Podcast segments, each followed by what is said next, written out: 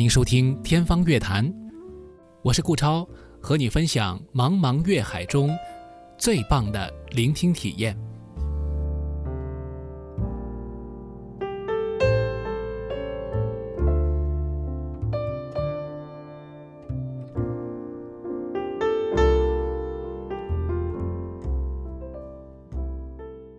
本节目与魔都电台 Radio Blog 联合制作。我们今天节目当中请到了一位特别的嘉宾啊，他是其实是视觉方面的一位呃艺术家，呃胡唯一，非常欢迎你做客我们的节目。呃，大家好，我是胡唯一，很荣幸参加这档节目。一开始对你的印象可能是，呃，我们有一次在这个碧云美术馆见到了，然后当时时候的呃林馆长就是给我们介绍了，认识以后呢，我当时的第一印象就是你是一个呃摄影家，但实际上呃摄影这个东西就是它其实也包含很多方面嘛，嗯，对。然后你的身份其实也不光是摄影，我的理解是这样。嗯。我比较好奇，第一个就是因为我我们有很多这种职业摄影师，他们可能是比如说实用型的，嗯，但是其实摄影艺术这个领域里面，呃，这是你涉猎的对吗？呃，其实怎么说呢？就其实我个人不太。呃，想把自己归类为是一个摄影家，或者说一个摄影艺术家这样的一个，因为因为摄影也是分很多类型嘛，有一些比如说是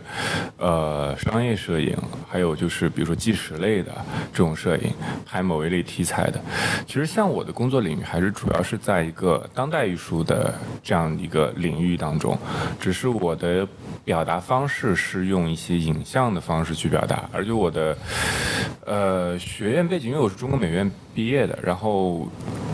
本科学的是公共艺术，然后我的研究生其实是，呃，我的导师是张培丽老师，因为张培丽是算是中国影像艺术的先驱之一吧，就是最早从事当代的影像艺术的艺术家，然后我是他的学生，所以说，呃，背景是比较混杂的，就是说我既是做一些。雕塑或者说装置类的东西，然后又做一些摄影，还做一些机械类的互动的交互类的作品，然后也做一些纯影像，然后照片等等，其实都是在一个视觉艺术的范畴里面工作的。你的成长背景等于从小是在上海长大，对，是上海人，但是你读书是在呃哪里读的呢？呃，杭州，杭州呃中国美术学院，嗯，呃，算是大学的一部分时光吧，还有研究生一部分时光，因为我因为杭州上海太近了，嗯然后其实我在杭州，我我待不住在这个城市，因为我们学校比较特殊嘛，因为它的地理位置，因为我我的那个专业的地理位置，它就在西湖边上，就在南南山路，那不是很好吗？怎么但会待不住？是就是无聊嘛，就是呃除了看西湖，然后学校，然后到了这个周末也没什么事儿，然后就自己在西湖边逛逛走一走。因为杭州其实怎么说呢，它的风景当然非常秀丽，但是就跟上海比还是缺乏一些活力吧，在我看来。嗯所以说我大部分的时候，就是一旦课程结束了，我都会，呃，因为我本科的时候我就有辆小小车嘛，然后我就就开回上海，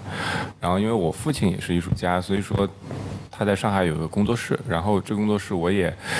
呃，有一个空间是我自己的，所以说我其实一旦这个学校的事情结束了之后，我就退回到我自己的一个工作室的一个状态。嗯嗯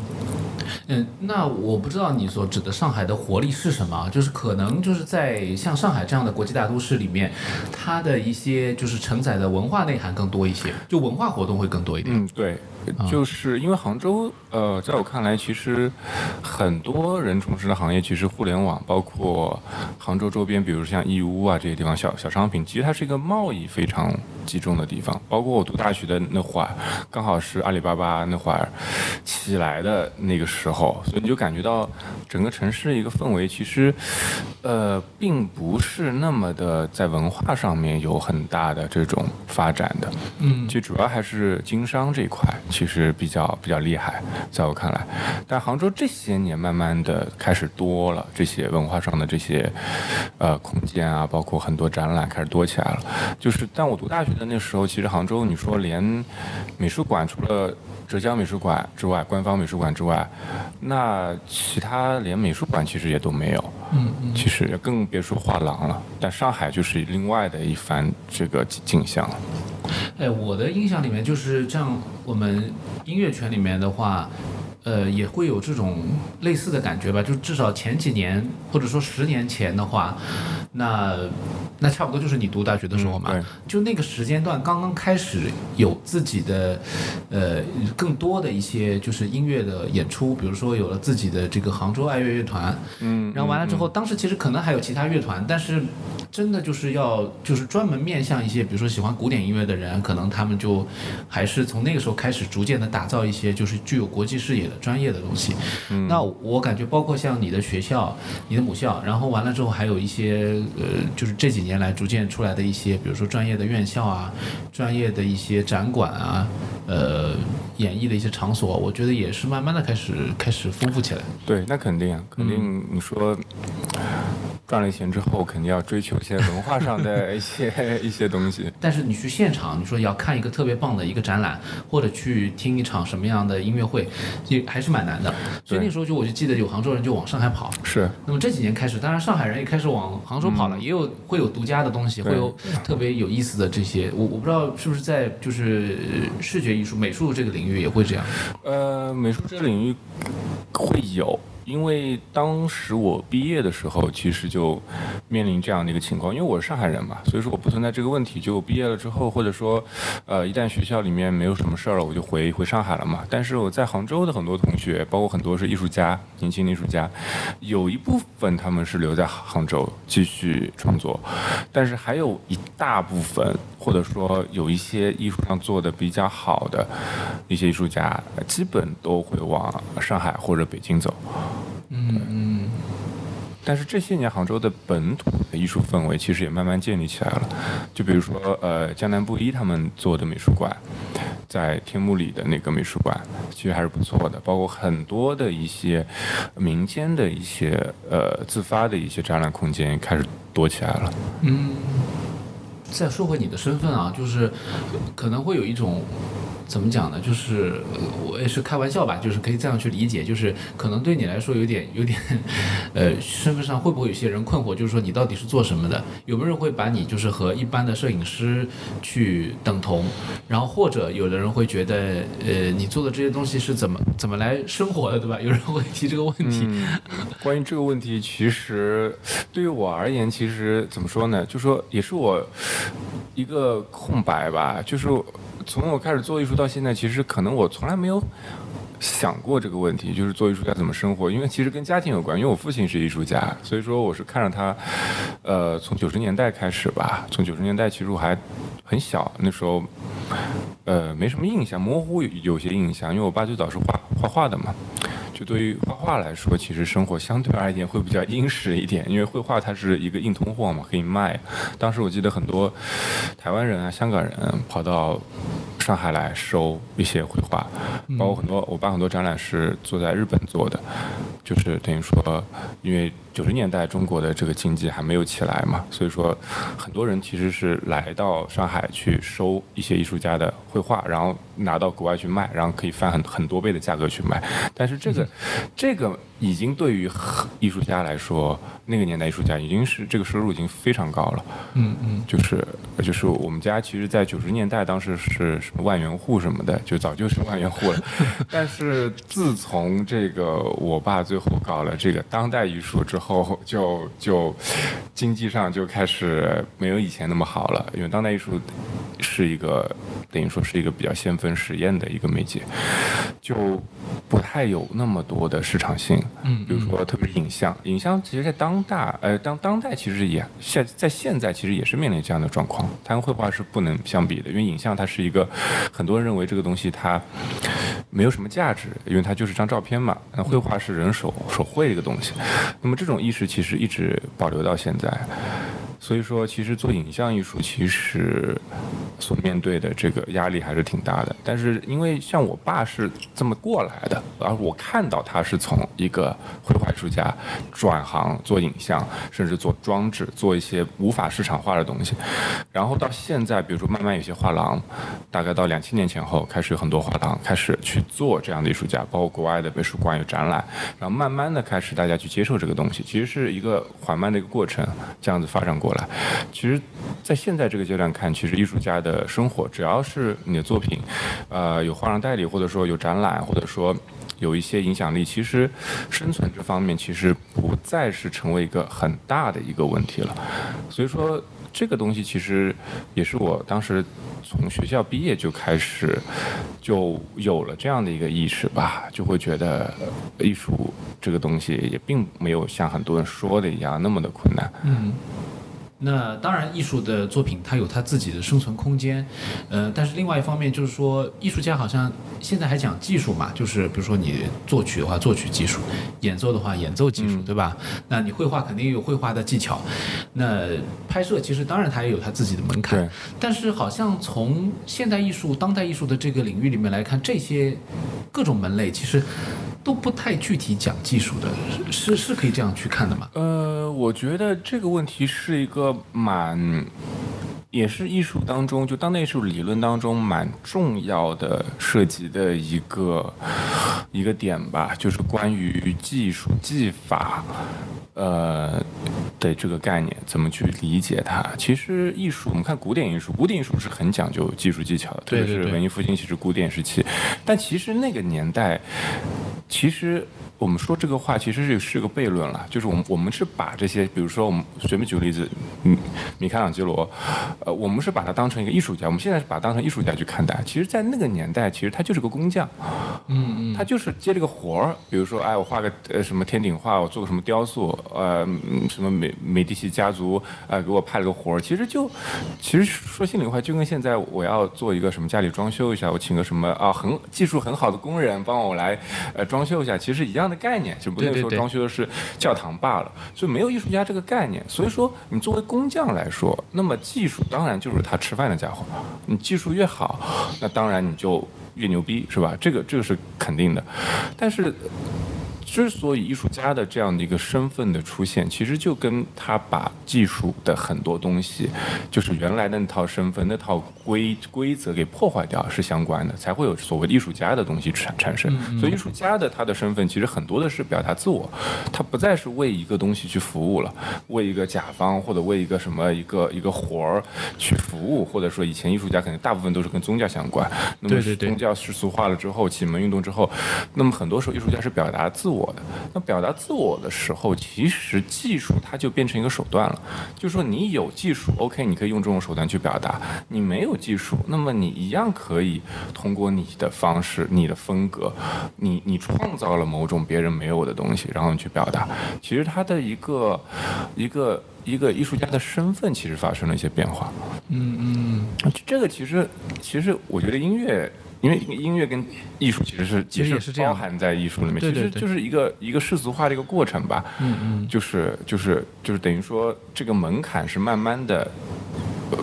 呃有点平民化的这样的一个趋势，嗯嗯，包括现在的流行音乐，很多其实呃以前还说你要会门乐器吧，但现在随着合成器啊，包括很多的一些电子化的东西产生，其实很多人做音乐其实完全没有乐理知识，可能也能做吧，非常多的有有一些就是我觉得可能是比如说跟视觉艺术比较相关的，就是跟所谓的我们狭义的说的当代艺术比较相关的一些声音艺术家，嗯，那些人其实他们可能，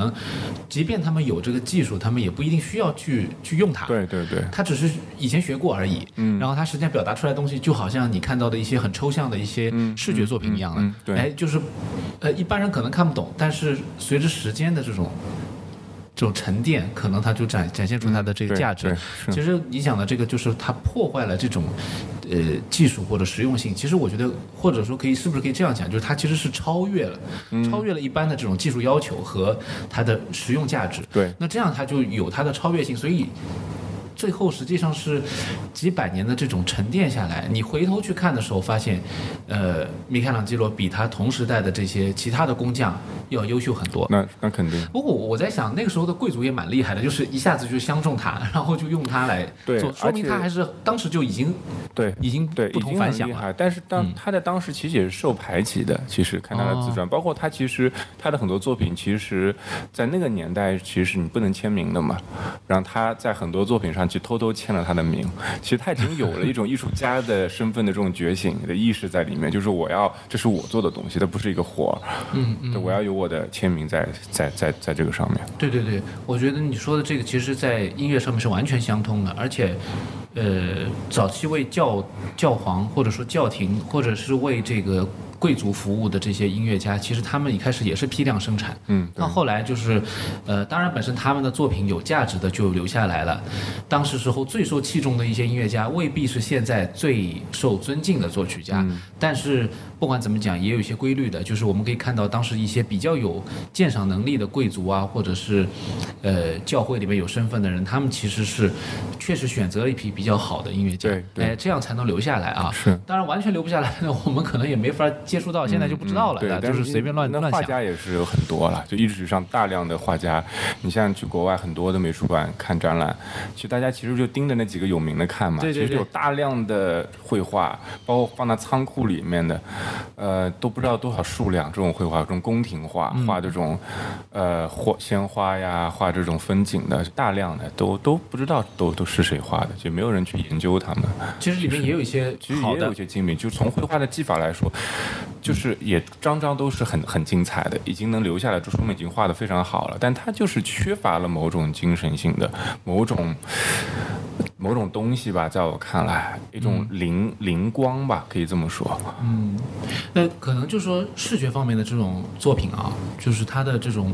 交易性会比一般比音乐会强一点，就是它的这种实物的这种交易性，对，或者说它的，因为它复制也是可能有一定的数量的嘛，嗯嗯，所以呃，我以前就记得说看到有些版画作品啊或者什么，呃，印象特别深，那个时候去日本看那个呃葛饰北斋啊或者什么一些这样的版画，嗯，这种版画就是。是大家知道他是可能是很有名的一些，比如神奈川冲浪里啊，或者什么一看，哎，他们觉得这个这个东西竟然能在这个美术馆小地方美术馆看到。后来有人说，哦，其实版画是有复制数量的啊，是。然后 然后后来才知道，原来其实全全世界可能有几百幅这样子，或者是这样。那那那能够收到一套的话，其实也不是那么难的事情。嗯。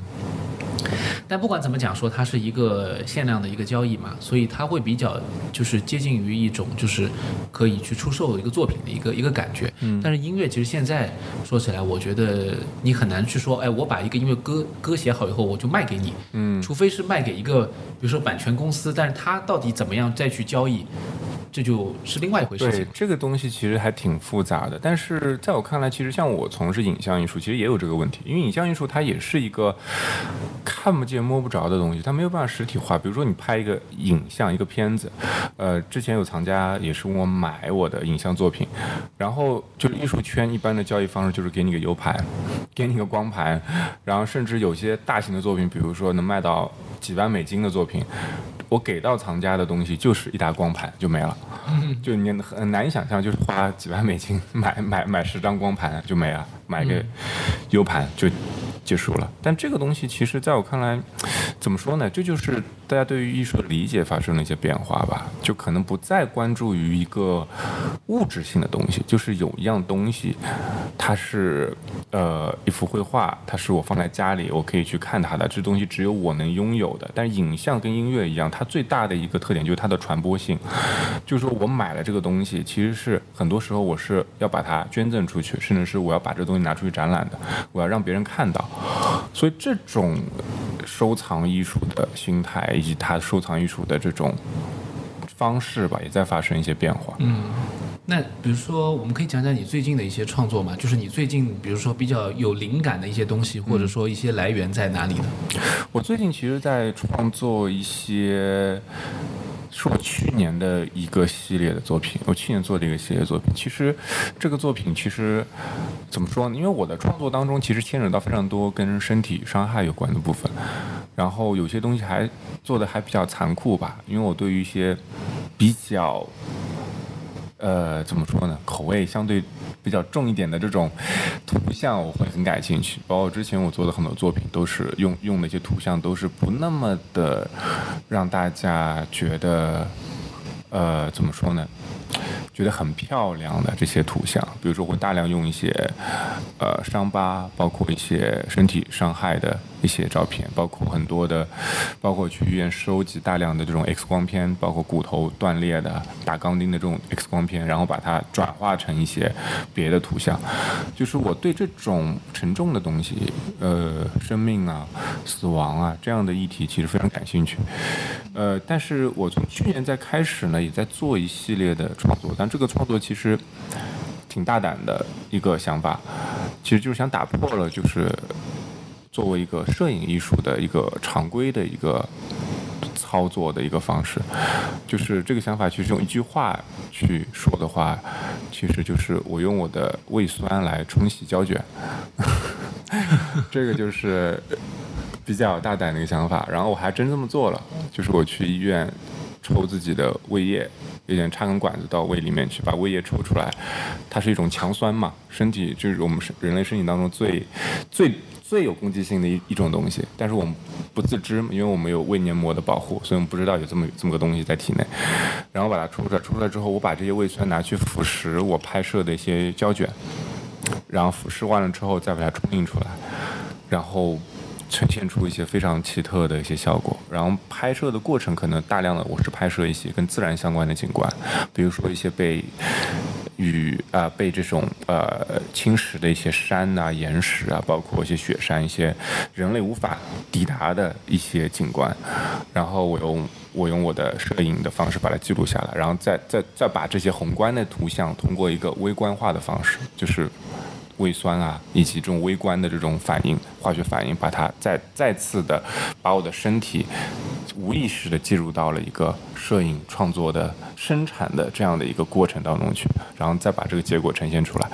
嗯，然后其实也是想打破一种艺术家创作的一种方式吧，就是原我原来的。创作其实大部分情况下是我的主观介入会比较多，就是我知道我预设了这个作品我要做成什么样子，然后我去把它用我的技术把它完成。但我现在作品更强调的是一种行为本身吧，就是最终的结果是什么样，它其实是一种失控的，其实是一种非主观化的。就我我只是创造了一些条件，然后最终它变成什么样，其实我是完全无法去介入的。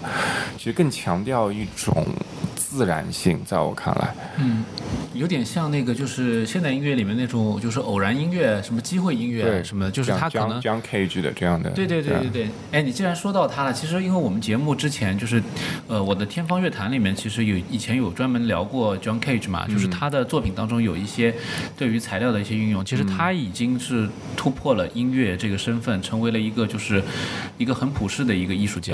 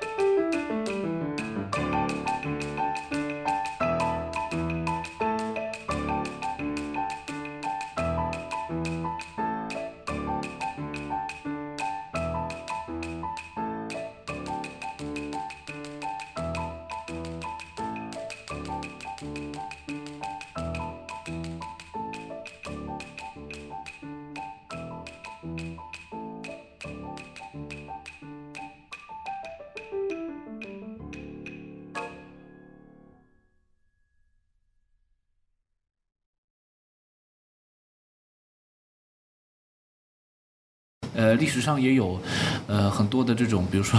用人骨啊做这个乐器啊这些故事啊。当然，这些其实现在说起来就有点恐怖，但是实际上，呃，从现代的角度来说的话，如果他是真的是有一些现代意识、当代意识的话，他可能也会做出类似的这种作品出来。嗯嗯啊，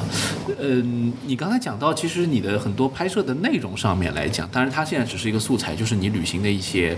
一些记录嘛，这些旅行的这些风景，呃。呃，虽然不是你主要要表达的内容，不是你作为一个所谓的风景摄影师，嗯你相当于是把它作为一个只是做一个素材了。对，啊，但是我因为正好前段时间看到你朋友圈在旅行嘛，就跟着你的嗯朋友圈对对对去旅行。去了川西，啊嗯，然后但是因为疫情的原因，所以就中断了。其实没有把行程走完。嗯嗯嗯，可以想象，因为前段时间正好有一些情况发生嘛，呃，所以你就回来了。对那旅途过程当中，你一般是采取什么交通方式呢？呃，我其实大部分时候是自驾，啊、然后呃，自驾也分很多种了，有的时候我自己开，然后自己懒得开了就找个司机开。然后这次我出去是跟我一个朋友，我们两个摄影师，他也是拍照，他是职业摄影师，然后原来是做记者，然后他现在开始转型做艺术家，然后他是有辆房车，所以说我们就呃。就我就搭他的车，然后就就走了走了这样一个行程。但是我跟他的拍摄方式完全不一样，因为他是那种，呃，职业摄影师，就是他要看景，然后要构思，然后拍张照要花很长时间。然后我是咔咔咔咔到了那个地方就狂拍，然后我是，呃，数码也拍，胶片也拍，无人机也拍，然后我是各种十八般兵器，通通通通都是都都都上的这样的。嗯，对，哎，你们在就是这种长途驾驶的过程当中会听什么东西吗？呃，我是开车必听音乐的，然后看这个状态吧，就是因为开车的过程，我个人觉得，如果开长途的话，我个人还是比较倾向于放一些相对而言节奏感比较快的，比如说电子音乐，包括有些摇滚。之类的作品，因为开长途会犯困嘛，所以这样的音乐相对而言会好一些，能起到一些提神的作用。然后短途的话，像有些时候，包括像爵士乐什么，我也会听。就比如说看看状态，比如说，嗯，在上海这样的城市，我就觉得晚上特别是最好是下点雨啊，再放点爵士，那个感觉是是是是特别对的，就是。嗯嗯，你觉得什么样的音乐就是会让你觉得比较容易犯困？有你有没有睡不着的时候听音乐？我这次出去旅行就遇到了一个情况，因为我同行的那个朋友，因为我我们虽然呃我们在房车上会睡几晚，但是因为房车上洗澡啊各方面很麻烦嘛，所以说我们有些时候还会去住酒店的。然后住酒店的时候，我们开了标间，然后就遇到个情况，就是我那位朋友就是。打鼾特别厉害，然后我是我是睡眠特别差的人，就是第一点就是说房间里面不能有烟味，然后窗帘要拉拉上，然后边上不能有任何人打鼾啊各种声音，然后就遇到了这样的一个情况，就睡不着，睡不着之后就没办法，后来就就把我的耳机就戴上，然后就放音乐。然后就看看能不能助眠，然后有一点效果吧。然后，然后放音乐的时候，我记得我当时放了放了两首歌，然后放了一首是肖邦的，应该是离别离别练练练习曲。对，这首歌助眠效果一般。呃，然后之后呢，又放了一首坂本龙一的一首歌，叫呃《Flower Is Not a Flower》。然后这首歌还行，然后大概半小时就睡着了。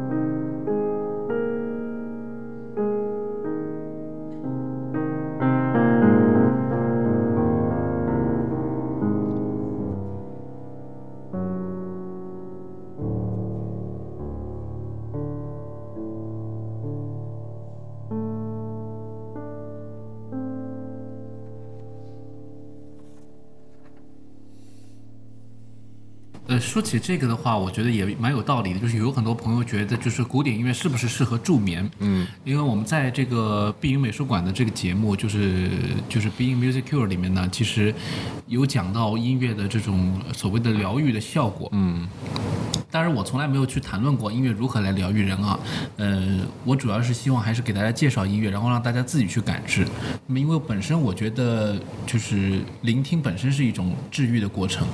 这个治愈的过程，可能并不是说让你听起来这个音乐特别的平顺、特别的顺滑，然后你好像觉得很舒服，然后你就治愈了。就这种就有点像精神麻醉了嘛。对。但如果说我给你听那个音乐，其实你开始还感觉到有点痛苦，甚至你觉得艰涩，你听的觉得哎不舒服。但是当你经历了这一切以后，你会再去关照你的现实生活，你会发现，其实你经历的这一切，很多人在过去他以不同的方式经历了，然后你会找到一种其他的释然。当然，你有可能找到其他东西，这我觉得都是可以的。嗯，包括特别的，比如说听了音乐特别振奋啊，嗯，特别愉悦都可以。但是真的要说，比如说古典音乐能不能让人入眠，我觉得你可能真的是对音乐很有很有感觉的人，因为我觉得，比如说有些人觉得肖邦的夜曲啊，既然那么的优雅，是不是很容易入眠？我觉得古典音乐信息量是比较大的，对，其实它不容易让你睡着，是的。如反而是像坂本龙一，他可能他，比如说他，你听的那首曲子，可能它本身比较的简约，比较简单，而且它不断的在重复它的一个旋律。嗯，就是现在像这种比较简约的这种音乐，当然它还是有这种创作意识的。有一些音乐就纯粹功能性的，它就是想让你，比如说获得一种比较平静的一种心态，那种其实也是算是一种麻醉吧。嗯嗯。就是这个其实就有可能能够让你觉得哎能睡着，所以这个我觉得也正好。借着机会，我也想澄清一下，我觉我觉得这点上面可能我们也有有一些有一些共性的。对，嗯，其实关于音乐助眠，我记得我原来看过一篇报道，然后其实是有一种音乐类型是专门是帮助人去助眠的，我也听过。其实怎么说呢？它好像是它好像把频率维持在一个波段，好像有一个频率，好像说是科学是表达它好像在这个频率内的，好像对有种说法。是最让人会睡着，嗯，但其实我个人经验，我发现其实像我以前那个读高中的时候，比如说读大学的时候，喜欢听一些这种很重的音乐嘛，比如说重金属啊，包括死亡金属之类的。哦，就我发现那那种音乐，你看它很重，但其实这个音乐也挺催眠的，因为我后来就发现，它其实用死亡金属，其实用大量的噪音、大量的失真啊，包括他们的唱法，其实它就是可能那个那个频率，可能它就是在一个人让人。睡着的这样的一个频率里，就它会呜呜呜有有着很吵的有那样的声音，倒倒还，倒还我我记得我有我有我以前有听那些音乐，以为这些音乐好像能让人提神，然后没想到反而越听越困，听这种这种很噪音类的或者死亡金属这样的音乐。对，可能到了一定的极限了。对，然后就你就自动就精神上屏蔽它，或者说你就麻木了。包括就是你会觉得，比如说如果敲一个。很响的一个钟，然后比如说在庙里面，你听到这个声音的时候，你一开始可能会觉得哎，很声音很大，但是它也可能是让你很平静的。嗯，就这这种可能性都很多，所以每一个人还有个体差异嘛。对，影像我想也应该会有，就是大家都会有不同的感觉嘛。那你创作的其实这些影像本身，基本上你有没有试过，比如说把这个音乐结合起来，还是说你的所有的影像都是就纯粹的静态的？呃，我。的影像其实静态、动态都有，但是相相对而言，可能不是那么的叙事性的那种影像，可能是偏向于亚叙事，或者说偏向于一个，比如说一个静止的拍一个东西，就是没有那么多的剪辑。或者那么多的，呃，短片啊，或者电影的这种因素在里面，可能概念影像吧，会比较比较比较多一点。然后或者说是摄影，或者说是影像跟装置的这种结合。但也有一些作品，就是我在做一些装置类的作品。呃，因为装置其实它很强调一个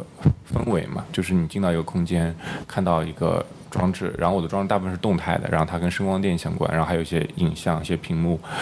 然后包括整个空间一般是暗的一个空间，所以说我会在我的某某些装置的作品当中介入到声音的元素介入进去，但声音其实我就很害怕，因为有旋律的音乐其实它有的时候特别强，特别会。让人把吸引力会注关注到音乐本身嘛。所以说，其实，在我的作品当中，音乐其实有点像是一个一个氛围音乐，可能会多一点，可能更多的跟一些做实验音乐的人去合作。哦，所以你是有合作过的？我是有合作过，然后有些时候会买他们版权，比如说我觉得哎这首歌很符合我这个作品传达的这个感觉，然后我会去买他们的作品，这样。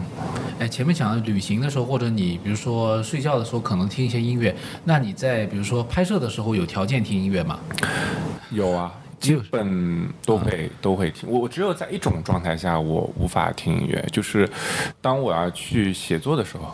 写东西的时候，因为我有的时候会写一些作品，比如说访谈，或者说作品的一些阐述啊，或者说一些文字的东西。呃，那个状态下，我我觉得我很奇怪，我是听不了音乐，我会把音乐关掉，因为我觉得挺挺打扰我的，就是可能我的思路会被它。破坏，呃，但是大部分情况下，就比如说我在工作的时候，不管是拍摄啊，还是在电脑上进行剪剪辑啊，还是呃一些做一些事务性的工作，我都会边上会有一个音乐。那个时候音乐对你来说是什么一种感觉？就是是它是激发你呢，还是说你觉得它只是陪伴？我觉得都有，都有，呃。大部分的时候可能是陪伴会多一点，嗯，然后也有些时候会，比如说这个音乐太好听了，或者说偶尔会听到一首歌，哇，太太棒了，然后我会把工作停下来，会去找这个音乐的什么时候创作的，以及它的背景，呃，哪张专辑里的，然后这人是谁，然后可能会会。把手头上的工作会停下来，专门去找跟这首歌相关的一些信息，也会有这样的情况出现。有哪些？比如说，你觉得有哪些类型的音乐？有没有一些规律，就是特别容易激发你的？因为，呃，前段时间正好，嗯，就是上海那个余德耀美术馆，嗯，呃，请我给他们的这个奈良美智的这个回顾展做一个就是音乐上的一个层面的解读嘛。因为奈良美智是喜欢摇滚乐的嘛，嗯，然后他听音乐创作这是必须的，嗯，然后他其实总是把那个声音开特别大，嗯，完了之后呢，就是一边听音乐一边创作，其实给他带来的，我觉得是一种情绪上的一种激发。嗯，然后他其实创作的这个作品本身跟他的这个听的音乐其实没有太大的直接的关联，嗯嗯，当然肯定受到影响。对，嗯，其实我的话也会有，嗯，就比如说，呃，摇滚乐是我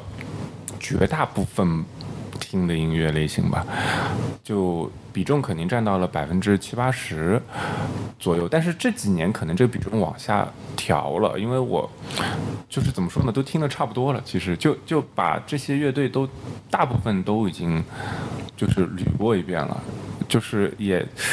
然后这个是呃，现在这个情况，其实摇滚乐基本也是它的发展基本就停滞了嘛，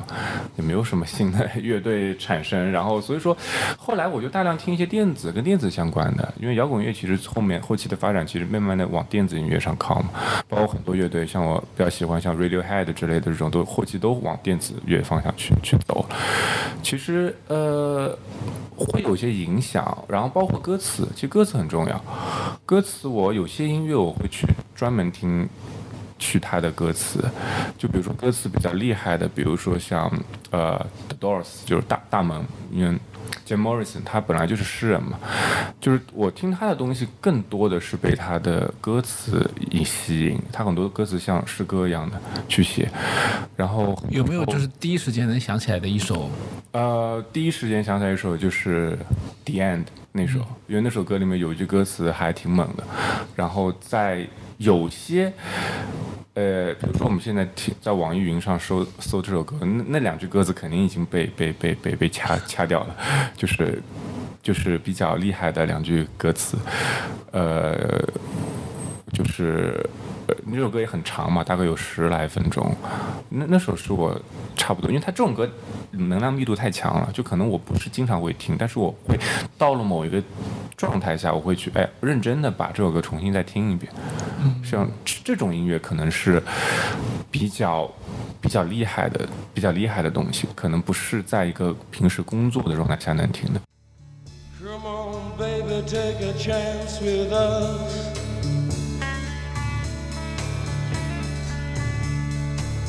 Come on, baby, take a chance with us.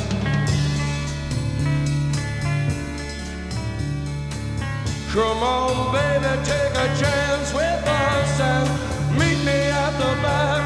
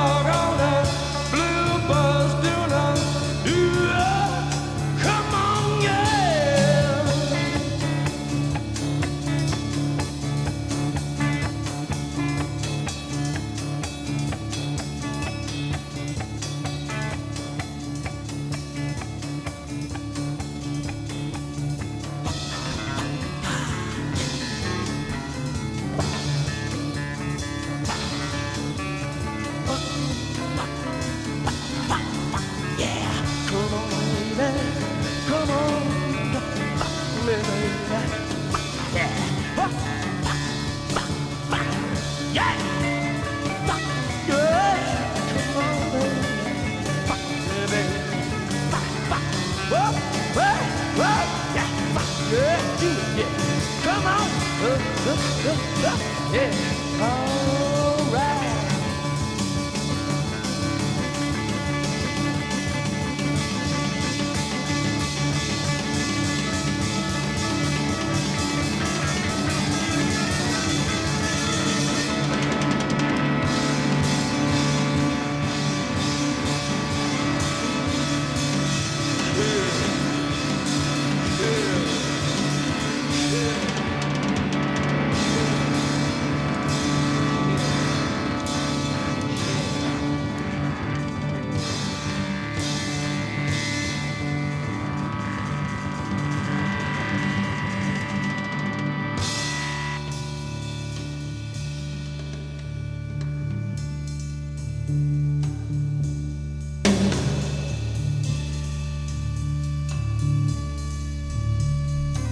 This is the end, beautiful friend. This is the end,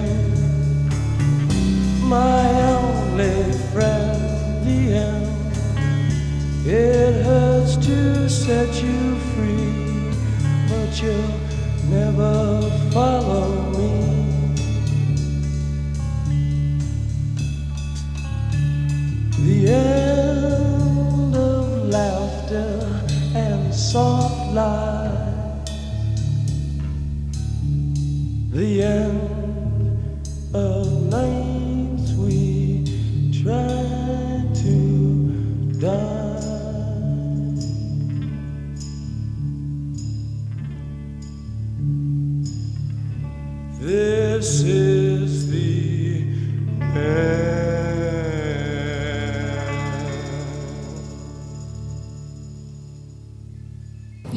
现在的摄影理念当中，更多的他去留一些就是自己不可控的一些空间，其实我觉得蛮有道理的。因为摄影这个艺术，或者说基于摄影的你所做的这些影像艺术，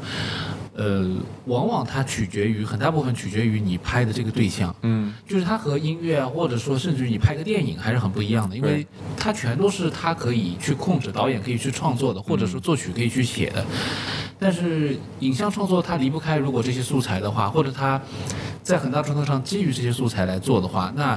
呃，它当然要就是所谓的就地取材嘛，就是然后量体裁衣才能够做得出作品来。对这点上，可能国别就没有那么强了。所以我也在想啊，前面我问这个问题的主要意思是说，其实你用一张照片或者你拍的一段影像去跟其他国家的一个艺术家交流的话，可能会比音乐的交流更容易一些。嗯，因为他们一看大概知道是什么东西，不需要用语言，而且你们的技术技法，或者说你们其实抛开这个拍摄对象的差异来说的话，很多理念是直接可以去触发的。嗯，但是音乐的话，可能真的还是有很多就是根本上的这种这种不同音在里面。乐可能它相对于影像来，它更抽象吧，嗯这就是它很不同的地方。因为抽象了之后，其实你很难找到就是背后的我这个做这个东西的。就是很难把它图像化，很难你去识别识别得出。但影像其实很多意义上你能能看到，因为它是一个很具象的东西，所以这就是一个还蛮大的差异。还有就是影像它不断的在强调一个概念，就是在场在场那个概念。就比如说，呃，虽然说现在这个时代，就是很多时候不用你在场了嘛，你网上下下载一个东西，或者说你用现成的图像也可以。但很多人，比如说很多元宇宙啊，或者说以后可能真的就你你建一个空间，你不用你你在家就行，你台电脑就行了。但其实，在我看来，影像它有还是有一个很珍贵的东西，就是它的在在场性，就是你必须要去到这个地方。就是为什么我会看到很多人会诟病，就当代的一些当代艺术的影像或者观念影像的东西不够打动人，就是因为它它太强调观念，太强调想法了。就是说我们传统的摄影，其实很多时候你看那些摄影师都是非常苦的，就是他拍战地，他真的要冒着生命危险去拍，对包括拍一些这种，呃，比如说一些非洲的一些，包括很多的地方，他真的要冒着很大的风险去拍摄，就这这个东西是很珍贵的，就是他他到了那个地方，至于他拍的怎么样，这是后面的事儿，但是他你到了那个地方，我是站在这个地方按下快门的，就这个东西是给这个作品蒙上了一层非常重要的一个色彩，在在在这个地方，所以说这也是我。近期来慢慢慢慢开始去强调的概念，就包括我去去医院抽胃酸啊等等的，就是我用自己身体的一个部分，包括我去爬这些山雪山去拍这些东西，就我完全可以用现成图像，就这些雪山照片网上一搜一大堆，但是我是用自己的身体去完成的这样的一件事情，嗯，对。对这个，我觉得不光是对一个欣赏者，就是对于你个人也是非常重要的一个体验。它可能会为你将来的一些发展又奠定了一个很重要的基础啊。我觉得，呃，这个在这个时代，反正我觉得越来越方便的时代，其实做这些事情是越来越反而困难了。对对就是需要去珍惜这些东西。嗯。